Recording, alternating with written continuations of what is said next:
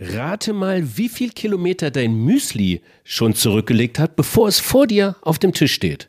500 Kilometer, 5000 Kilometer oder 50.000 Kilometer? In dieser Episode wirst du mehr über Transportwege in der Nahrungsmittelindustrie erfahren. Und zu Gast ist Sabine Bingenheimer von Regionik.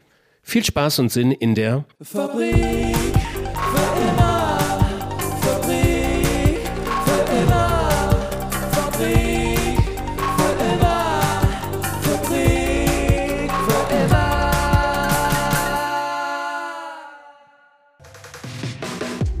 Ja, hi, hi, hi in der Fabrik für immer. Ich bin Frank Schlieder, wie gehabt, und ich begrüße euch recht herzlich zu dieser doch spannenden Episode rund um heimische Produktion und globale Lieferketten. Vorab kurz in eigener Sache. Vielen, vielen Dank für diese ganzen zahlreichen Zuschriften via Mail und LinkedIn-Direktnachricht in den letzten Wochen. Wir werden jede einzelne äh, beantworten zu gegebener Zeit und wir werden jeden einzelnen Themenvorschlag oder auch Gästevorschlag aufnehmen und auch zu gegebener Zeit beantworten. Und wenn euch noch Gäste, Gästinnen rund um eine nachhaltige Wirtschaft einfallen, genauso wie Themen, dann schreibt uns gerne. Also wir werden das bestimmt alles aufnehmen und nach und nach abhandeln. So, das in eigener Sache. Nun zur heutigen Episode. Dazu viele Grüße an Alice Knorz. Sie ist Vorständin der gemeinnützigen AG Verantwortung. Und Alice hat mir die Intro gegeben zu unserem heutigen Gast, zu unserer heutigen Gästin in dieser Episode, Sabine Bingenheimer von Regionik. Hallo Frank. Ja, hallo Sabine, grüß dich. Und Sabine stellt uns jetzt Regionik in kurzen, knackigen 30 Sekunden vor. Wir versuchen all das, was die Lebensmittelindustrie in den letzten 30 Jahren äh, anders gemacht hat, nämlich Zutaten aus der Welt zu sourcen, also einzukaufen, da wo es am günstigsten ist, die Geschichte ein wenig zurückzudrehen. Das heißt, äh, wir kaufen alles in Deutschland ein. Es ist alles 100 Prozent aus deutscher Ernte. Da verfolgen wir alle Zutaten zurück, im Idealfall bis zum Landwirt. Wir zeigen auf, wie viele Transportkilometer die einzelnen Zutaten zurückgelegt haben und wann das Ganze passiert ist.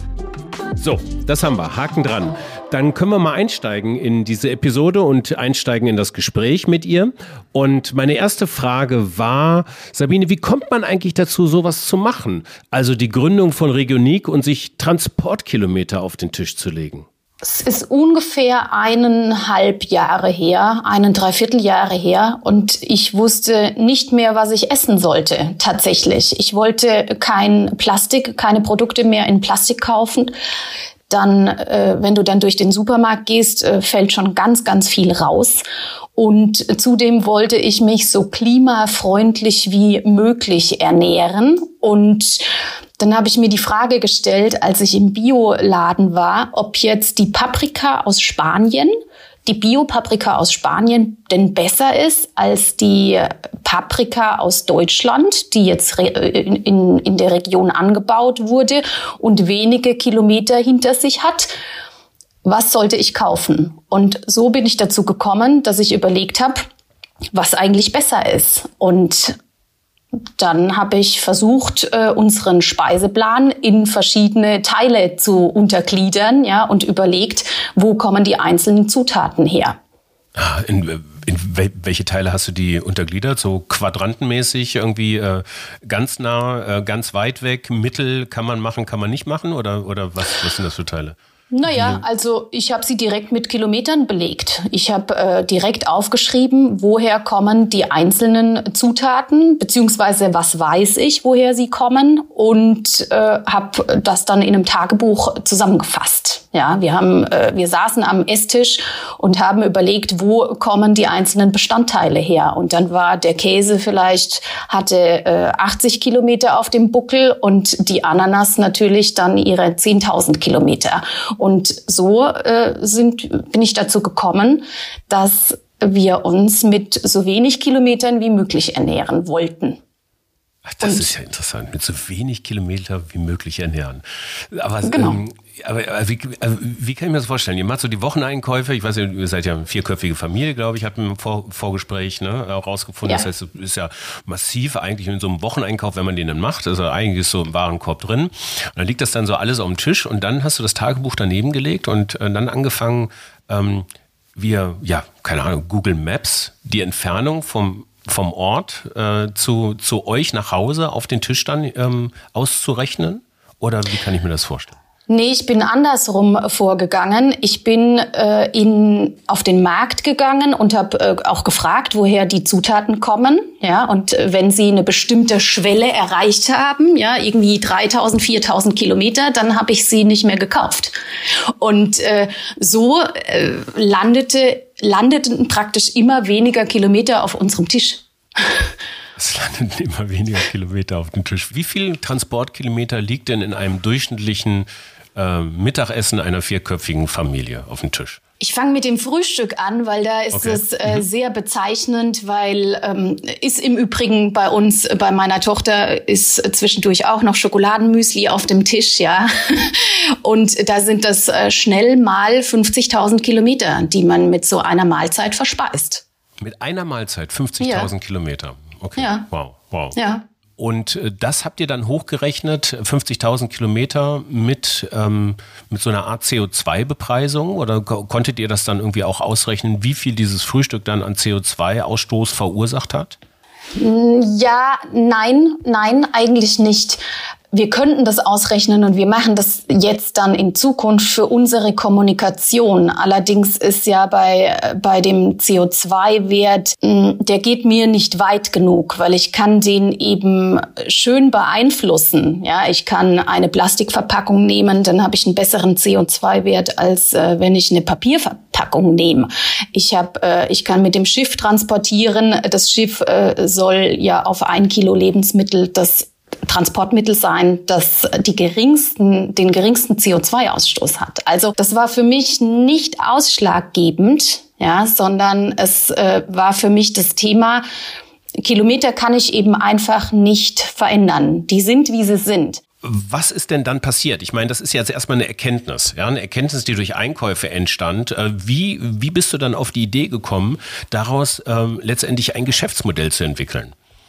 Ja, also vom Speiseplan äh, auf den Markt und dann habe ich auch im Supermarkt bemerkt, dass es diese Zutaten, die ich mit wenigen Kilometern kaufen möchte, nicht gibt.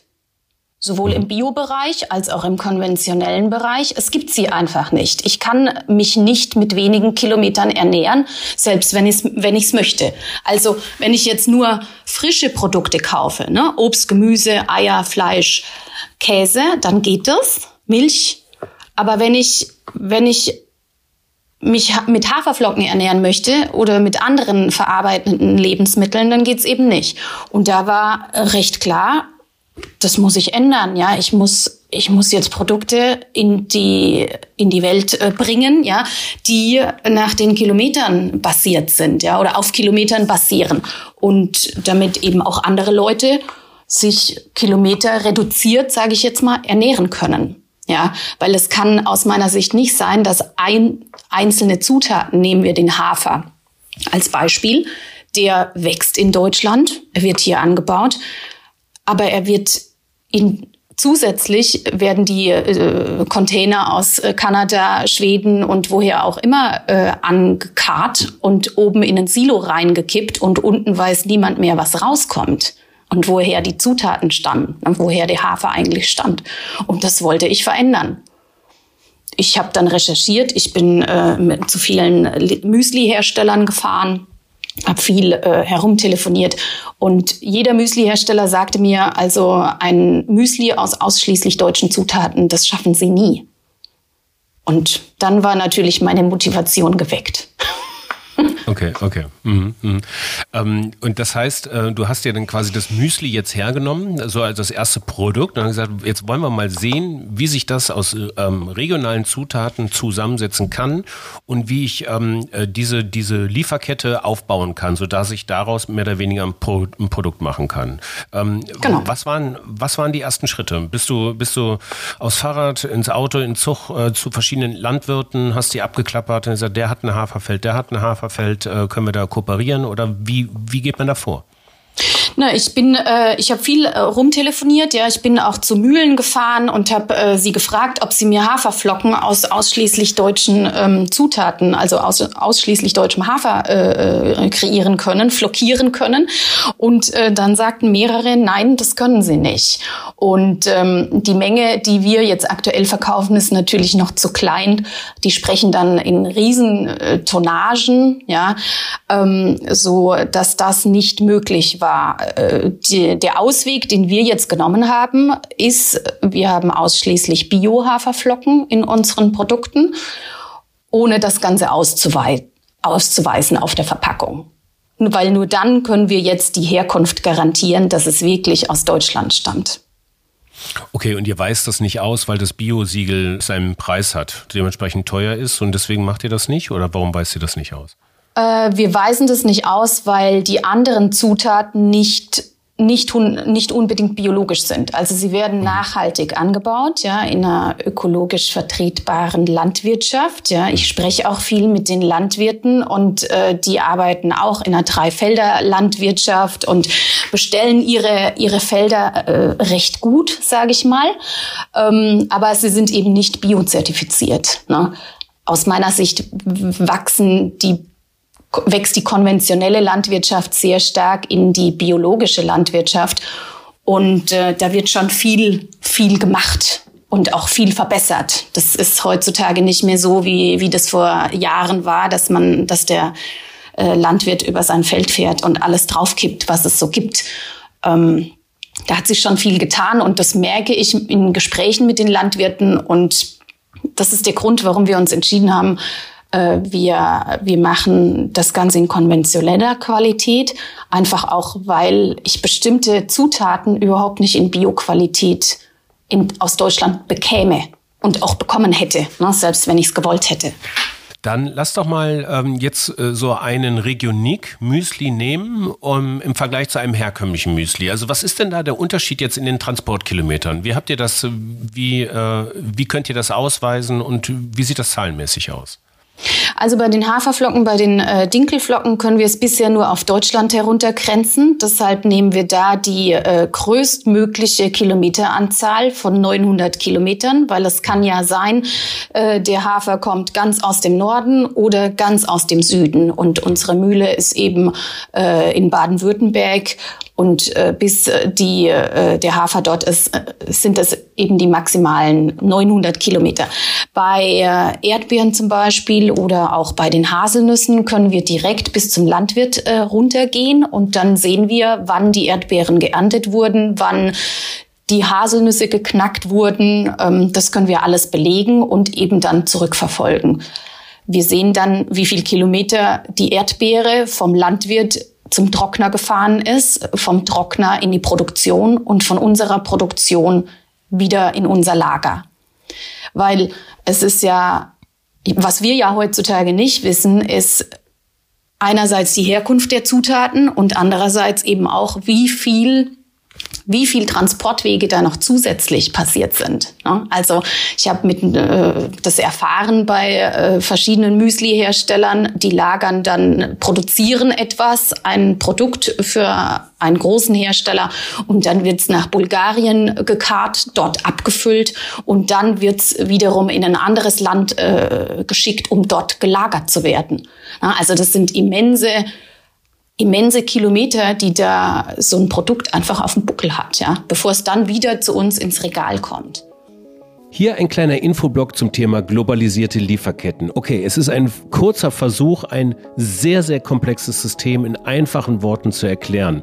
Da bleibt vieles auf der Strecke, aber vielleicht bekommen wir die wichtigsten Punkte mitgegeben. So, bereits Mitte des 19. Jahrhunderts entstanden die ersten Kornkammern der Erde, also Regionen, die weit über den Eigenbedarf Getreide produzierten. Die USA waren die erste Kornkammer, Argentinien und Australien folgten. Dort war reichlich wenig Platz für eine industrielle Landwirtschaft. Interessant dabei, entlang dieser Kornkammern wurden die Handelswege gebaut, Eisenbahnlinien und auch Schifffahrtsrouten. Die Nachfrage nach Getreide stieg dann mit zunehmender Industrialisierung immer mehr an und beliefert wurde sie unter anderem von den Kornkammern dieser Welt. Weil die Bevölkerung der Erde quasi explodiert ist und auch der Wohlstand stark zugenommen hat. 1950 gab es ungefähr 2,5 Milliarden Menschen auf der Erde. Heute im Jahr 2021 gibt es 7,8 Milliarden. Das ist ein Faktor 3 im Bevölkerungswachstum in nur 70 Jahren, in einer Generation. Oder ein anderer Vergleich. Im Jahr 1950 gab es 30 Städte mit mehr als 1,5 Millionen Einwohnern. Und im Jahr 2015, die letzte Datenbasis, die uns vorlag, gab es mehr als 300 Städte mit mehr als 1,5 Millionen Einwohner. Das ist ein Zuwachs um Faktor 10. So, bevor ich nun ganz abhebe, zurück auf Start. Was hat das jetzt eigentlich mit globalen Lieferketten und Transportkilometern zu tun? Gut, immer mehr Menschen leben in Städten wie wir gerade gehört haben. Das bedeutet, dass immer mehr Menschen auf bearbeitete Lebensmittel setzen, wie in diesem Fall ein gemischtes Müsli. Es bleibt neben der Arbeit und sonstigen urbanen Verpflichtungen einfach wenig Zeit für Jagen und Pflanzen. Und wir Verbraucherinnen wollen darüber hinaus unseren gesamten Einkauf auf einmal erledigen. Die Folge, das Angebot, hier beispielsweise im Supermarkt in einer Stadt hat sich in den vergangenen 50 Jahren vervierfacht. In Deutschland ist es so, dass es mehr als 11.000 Produkte durchschnittlich in einem Supermarkt zu kaufen gibt. Der Kampf ums Regal ist hochkompetitiv und der Produktpreis ist wiederum traditionell Kaufentscheider Nummer 1.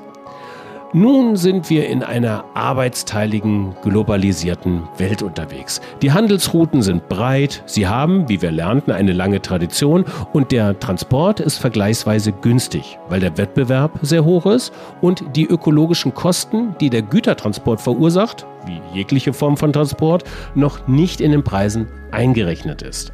Und das bedeutet auch, dass Nahrungsmittelhersteller immer größere Teile ihrer Produktion ausgelagert haben. Ernte da, Verarbeitung dort, Verpackung drüben, Lagerung da hinten und Verkauf hier. Und so kommen eben Transportkilometer zusammen. Ganz einfach. Ob das jetzt gut oder schlecht ist, ist eine einfache Frage, die sehr viele komplexe Antworten nach sich zieht können wir jetzt hier nicht behandeln. Wenn euch das interessiert, dann schreibt uns gerne eine E-Mail an info@fabrikfürimmer.com und wir sehen zu, dass wir uns in dieses Thema mal ein bisschen tiefer eingraben. In diesem Fall gilt aber ganz klar, ob und in welchem Ausmaß diese hochgradig globalisierten Lieferketten zukünftig noch resilient sind, zum Beispiel gegenüber dem Klimaschutz oder der Klimaschutzbewegung oder auch gegenüber Pandemien, die da einfach ungefragt kommen, wie wir jetzt erlebt haben, das wird sich noch zeigen. Ausgang ungewiss. Weil das Problem liegt ja darin, und das ist ein Systemfehler, es wird da eingekauft, wo es am günstigsten ist und nicht da. Ne? Also wir verlagern praktisch, indem wir einen geringeren Preis bezahlen, unsere Sünden in die Zukunft, ja, oder in andere Teile der Welt. Jetzt kommen wir, wir haben es ja gerade schon gesagt, zum, zum Thema Preisfindung. Also was mich nur interessieren würde, was, was macht das denn tatsächlich am Regal später äh, für einen Unterschied, wenn ich ausschließlich in Deutschland äh, fertig oder ausschließlich regional, auch dazu möchte ich gleich nochmal kommen, aber jetzt erstmal zum Thema Preisfindung, ähm, anstatt ähm, jetzt auf in Anführungszeichen herkömmliche Lebensmittel zurückzugreifen. Also ähm, äh, mal auf 100 Gramm gerechnet. Ich sehe, im Online-Shop ist der Müsli eine Verpackung 450 Gramm für 6,95 Euro zu haben. Das sind 1,54 pro 100 Gramm. Ne? Um mal so einen Preisvergleich zu haben. Äh, ich weiß nicht, Müsli kriegst du ja mittlerweile, glaube ich, auch für, ein, für einen Euro oder so ein halbes Kilo oder sowas. Das ist ja durchaus, glaube ich, auch möglich. Ne? Oder zwei Euro oder sowas, weiß ich nicht genau. Ja. Ähm, was, was macht da tatsächlich, was sind die Preistreiber? Na, die Preistreiber äh, sind dieses äh, 100 Prozent aus deutscher Ernte. Das sind die größten Preistreiber, wenn ich da mal einen Vergleich anführen kann. Also wir bezahlen für unsere getrockneten Erdbeeren aus Deutschland 119 Euro das Kilo. Und ich habe hier ein Angebot auf dem Tisch äh, für chinesische äh, getrocknete Erdbeeren für 1,95 Euro das Kilo. Also ähm, bei 119 Euro für in Deutschland geerntete Erdbeeren von einem Erntehelfer, der nach deutschem Mindestlohn bezahlt wurde. Äh, der Trockner äh, steht in Deutschland, äh, macht das alles hier. Das sind natürlich enorme ähm, Preise, die wir hier bezahlen, auch Lohnkosten, ja, die den Preis in die Höhe treiben. Logisch.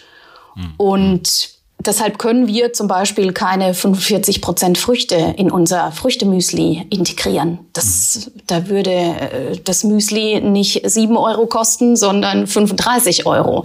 Das würde dann wiederum kein Mensch kaufen. Ne? Deshalb haben wir versucht, äh, die Balance zu finden zwischen, es gibt natürlich ein Früchtemüsli und da sind auch ein paar Früchte drin, aber niemals so viele wie in einem, in einem anderen, in so einem gewöhnlichen Früchtemüsli. Nun gehört dazu, zu dem Produkt, ja auch eine Verpackung. Mm, und äh, die zählt ja dann, glaube ich, auch in die Transparenzbewertung von Transportkilometern ein. Also wie geht ihr mit der Verpackung, mit dem Packaging als solches um? Also unsere Verpackung wird auch in Deutschland produziert. Die äh, Bäume kommen aus Nordeuropa, weil sie dort einfach auch schneller wachsen als hier. Deshalb äh, müssen wir da so ein paar Abstriche machen aber produziert wird sie auf jeden Fall in Deutschland auch. Sie ist aus Papier, deshalb äh, vollständig recycelbar. Wir ermuntern eigentlich unsere Kunden, dass sie die Verpackung weiter benutzen, ja, einfach als Butterbrotpapier zum Beispiel. Ähm, wie habt ihr jetzt äh, Abnehmer gefunden? Also wie, wie sieht das im Sales, in der Distribution aus? Äh, habt ihr, ähm, seid ihr gelistet schon in Supermärkten? Verkauft ihr ausschließlich online? Ähm, erzähl mal da ein bisschen was drüber. Sowohl als auch. Also wir haben äh, erste Supermärkte, ja, wir arbeiten, äh, stehen in vier Edeka-Märkten tatsächlich, in acht Famila-Märkten und äh, gestern habe ich einen wunderbaren Anruf bekommen von einem Getränkehändler, der das Konzept so super findet, dass er alles äh, listen möchte jetzt und inklusive dem hochwertigen Holzdisplay, das wir anbieten, das natürlich auch in Deutschland produziert wird. Ähm, genau, also wir verkaufen sowohl über unseren Webshop, über den eigenen Webshop, als auch über ein paar andere Webshops und äh, ganz klassisch im Handel. Genau. Also wir wollen ja die oder wir versuchen die Kategorie geerntet in Deutschland äh, zu etablieren. Ja, das äh, machen wir jetzt in verschiedenen Testmärkten, damit Konsumenten einfach auch darauf aufmerksam werden, woher die Zutaten eigentlich kommen. Ne? Und wenn ich noch einen Schritt zurückgehen darf äh, zum Thema Sortimentsgestaltung, also wir haben jetzt mit acht Produkten angefangen, aber wir arbeiten natürlich an der Erweiterung unserer Produktrange. Ja, also Ziel soll es äh, oder Ziel ist es eigentlich, so viele Grundnahrungsmittel wie möglich bereitzustellen, die ausschließlich aus deutschen Zutaten bestehen. Mhm, mhm, okay. Ähm, seid ihr finanziert, by the way? Das ist ja auch, äh, also äh, sowas zu bootstrappen aus einer Eigenfinanzierung heraus, könnte ich mir vorstellen, relativ schwer, dass sehr viel in Vorleistung gehen muss, auch erstmal. Wie, genau. wie seid ihr da aufgestellt? Wir haben schon seit, äh, seit ungefähr eineinhalb Jahren einen Investor äh, gefunden und äh, der ist bei uns an Bord und der unterstützt es auch total und wir sind sehr froh, dass wir damit einen tollen Sparringspartner auch gefunden haben. Du, ähm, ich habe noch eine Frage, die liegt mir echt die ganze Zeit, sie brennt mir so ein bisschen unter den Nägeln. Vielleicht wird es ein bisschen pushy, aber ähm, kannst ja sagen, ob es passt oder nicht. Ne? Dieses, diese reine Herstellung in Deutschland, so, äh, das ist so für mich so ein bisschen so mit Nationalstolz behaftet. Also man könnte ja quasi halt auch hergehen und sagen, so, ich wohne jetzt halt, ich wohne im Rheinland, ja, und ähm, äh, es ist ja für mich weniger Transportkilometer, wenn ähm, die, die Rohstoffe aus den Niederlanden kommen, anstatt aus Mecklenburg-Vorpommern. So, ne? Also ja. worauf ich hinaus will, wo, macht das denn Sinn, sich allein auf Deutschland zu beschränken oder wo fängt Regionalität an und wo hört das auf? Äh, so, also das äh, kriege ich noch nicht ganz zu, zusammen. Nimm mich mal bitte mit in diese Überlegung. Ja, das ist, das ist schwierig. Ich meine, äh, viele Konsumenten sagen ja, regional ist eigentlich nur so bis maximal 50 Kilometer. Das ist regional. Und alles, was weiter äh, weg ist, ist nicht mehr regional. Deshalb haben wir versucht oder wir, wir setzen in unserer Kommunikation auf gar keinen Fall eine Region ein und auch nicht das Wort regional, sondern es kommt aus den verschiedensten Regionen in Deutschland. Und äh, ja, du hast natürlich recht. Ähm, es hat so einen gewissen Touch, ja. Wir mussten uns aber irgendwann fokussieren, ja. Entweder nehme ich 500 Kilometer als maximale Transportkilometerbilanz äh, oder ich nehme äh, die, die, die Landesgrenzen. Ja? Und wir haben uns aus Gründen auch des Handels dann wieder darum, dafür entschieden, dass wir die Landesgrenzen nehmen, weil ich meine, wir sitzen in Ettlingen, ne, bei Karlsruhe. Bei uns wäre es natürlich einfacher, in Straßburg die äh, Zutaten zu sourcen. Ähm, die kann ich aber dann schwierig in Deutschland verkaufen dem deutschen Händler das nahezulegen. Ne? Deshalb, das war so der Grund, warum wir die Regionen gewählt haben und eben ähm, die Landesgrenzen. Ja, hm. Sonst äh, wird es in der Kommunikation auch schwierig. Ne? Sonst könnte ich ja in Frankreich etwas einführen, dann habe ich aber wieder eine Sprachbarriere. Das heißt, ich muss auf der Verpackung wieder was anderes drauf äh, drucken. Ähm, wir haben uns äh, deshalb für die Landesgrenzen entschieden und äh, wenn, wenn das in Deutschland funktioniert, dann funktioniert das Konzept auch woanders, ja. Dann kann man auch nach Frankreich gehen und 100 Prozent Zutaten aus Frankreich machen aber natürlich keine 100 Prozent aus Deutschland. Das ist ja logisch. Also super, super interessanter Ansatz. Ähm, wie viel Transportkilometer habe ich auf dem Tisch? Habe ich so überhaupt noch nicht drüber nachgedacht tatsächlich. Auch wie schwer das nachverfolgbar mitunter ist, auch in Rohstoffen, wenn es jetzt äh, mal kein Gemüse ist oder Fleisch oder tierisch äh, bezogene Produkte. Wir werden den Weg weiter beobachten. Äh, vielen Dank und auf bald. Super, Dankeschön. Bis bald. Tschüss. Das war Sabine Bingenheimer von Regionik. Wenn euch diese Episode gefallen hat, dann teilt sie doch gerne und abonniert uns bei Apple Podcast gerne. Und ihr seid, wie auch schon in der Intro erwähnt, immer eingeladen, uns Feedback zu geben. Die Kontaktdaten stehen in den Show Notes. In der nächsten Episode werden wir sozial und wir reden mit Daniel Büchle und er ist der Geschäftsführer von Arbeit für Behinderte, AFB einen der größten sozialen IT-Unternehmen in Europa, by the way. Was es genau damit auf sich hat und was Exzellenz in Diversität, wenn man das so sagen kann, bedeutet, das erfahrt ihr in der nächsten Episode. Bis dahin viel Spaß und Sinn in euren Tagen und weiterhin viel Spaß und Sinn mit der